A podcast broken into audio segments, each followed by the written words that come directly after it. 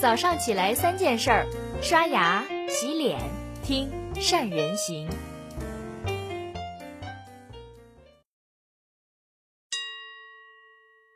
大家好，我是善人。上周六，特朗普在日本大阪举办的 G20 峰会上说，他将允许美国公司向华为出售高科技设备，但是与国家安全有关的产品不包括在内。在特朗普宣布这条消息之后，很多担心华为的朋友松了口气。只不过，特朗普说的话真的能信吗？外交部 G20 特使、国际经济师市长王小龙就回应说：“如果美方说到做到的话，我们当然会欢迎。要知道，现在中美之间只是重启经贸磋商，美国并没有明确宣布放弃打压中国高科技。”特朗普在同意美国继续销售产品给华为之后，还补了一句。华为的问题很复杂，此事放到最后处理，要看贸易协议谈判的进展。可以说，特朗普所谓的解绑华为，并没有宣布贸易战到此结束，而是美国迫于华为的科技实力，不得不改变策略。这很可能只是特朗普的缓兵之计。美国是不是仍然围堵中国高科技？特朗普能不能跟中国并肩而行，还是一个很大的未知数。那么，我们要想，为什么特朗普要松绑华为呢？我认为跟三个因素有关。首先是美国国内的各阶层压力很大，美国的高科技企业对中国市场的依赖性太强。但是在贸易战的背景之下，美国企业生意难做。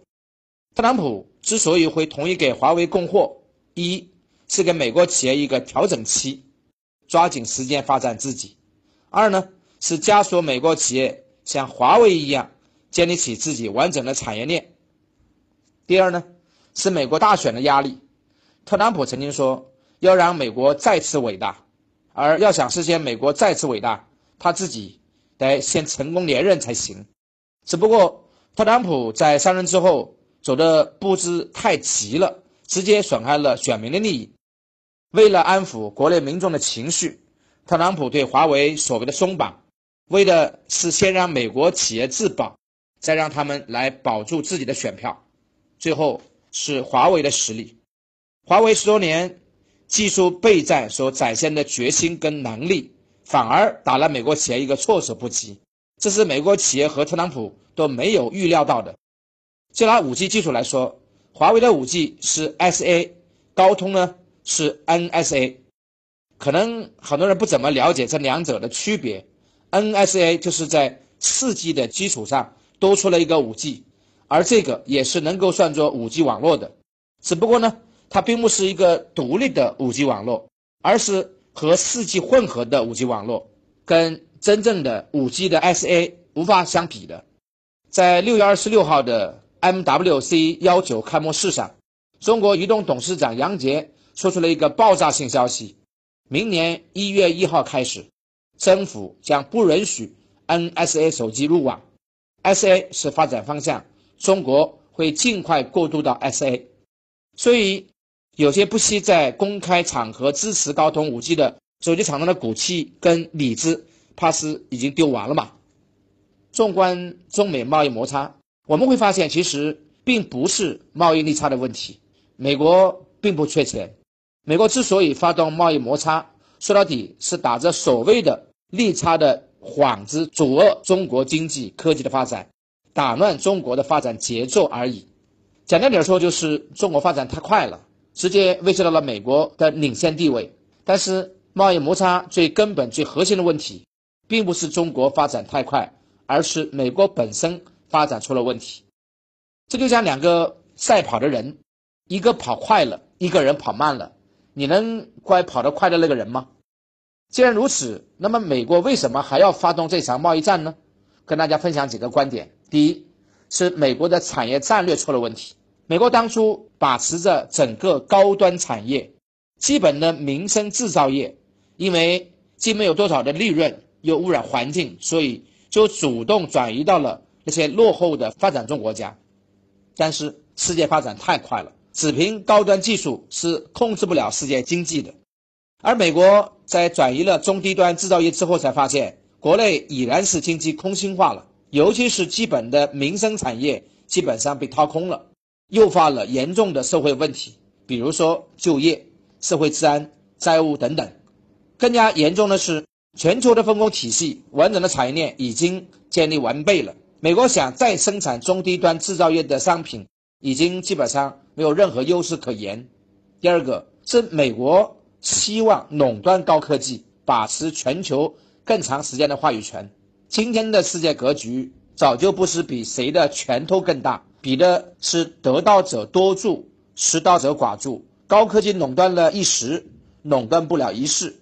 全球经济科技一体化的历史进程可为而不可逆。一个国家你再强，也拗不过客观规律。科技的发展，外因需要市场去推动，而内因就是大众的创造欲望。今天的美国一心想围堵他人的发展，想把发展的权利据为己有，这是不现实的。人想不会轻易的认输，更何况一个国家、一个民族、一个有着十四亿人口的大的经济体呢？华为就足以证明。美国控制不了科技的发展，寻求合作交流才是国家能发展的头等大事。第三个，特朗普是商人出身，考虑经济问题比政治问题要更多，所以他会优先算经济账。在经济学上，产品跟服务包含三种类型：独立产品、基本产品、互补产品。美国呢，根据国家安全影响给不同产品。制定了不同的关税政策，我们同样可以针锋相对，在整个经济贸易上学会用不同产品以及贸易的对象去互补、去替代。本质上，这就是把一件坏事变成了好事，因为把打仗的压力变成了向前的动力。打仗讲究的是策略，你正面来我就躲开，并且要产品替代，让市场去替代。另外一个把坏事变成好事的是，中美的贸易战能让我们自己反思，在民族发展过程当中，如何对每个民族自己的法律体系、文化特色、价值取向进行深刻的理解，这样才能让我们在危机面前主动的拿出正确的对策。当然，今天耽误自己的是，我们要抓紧技术创新、商业模式的创新跟市场创新。最后呢，我想用一句话来概括对抗的结果。对标目标，美国如果不能取得完全彻底的胜利，那就是惨败。中国只要保持自己的节奏，不至于被美国打乱节奏，就不至于被美国拖垮。高科技的目标晚一点实现，也是完全胜利。好了，这是今天的三人行跟您分享的所有的内容了。在企业发展当中，同样要考虑到布局，考虑到全面，考虑到从今天以及到未来的更加稳定的发展。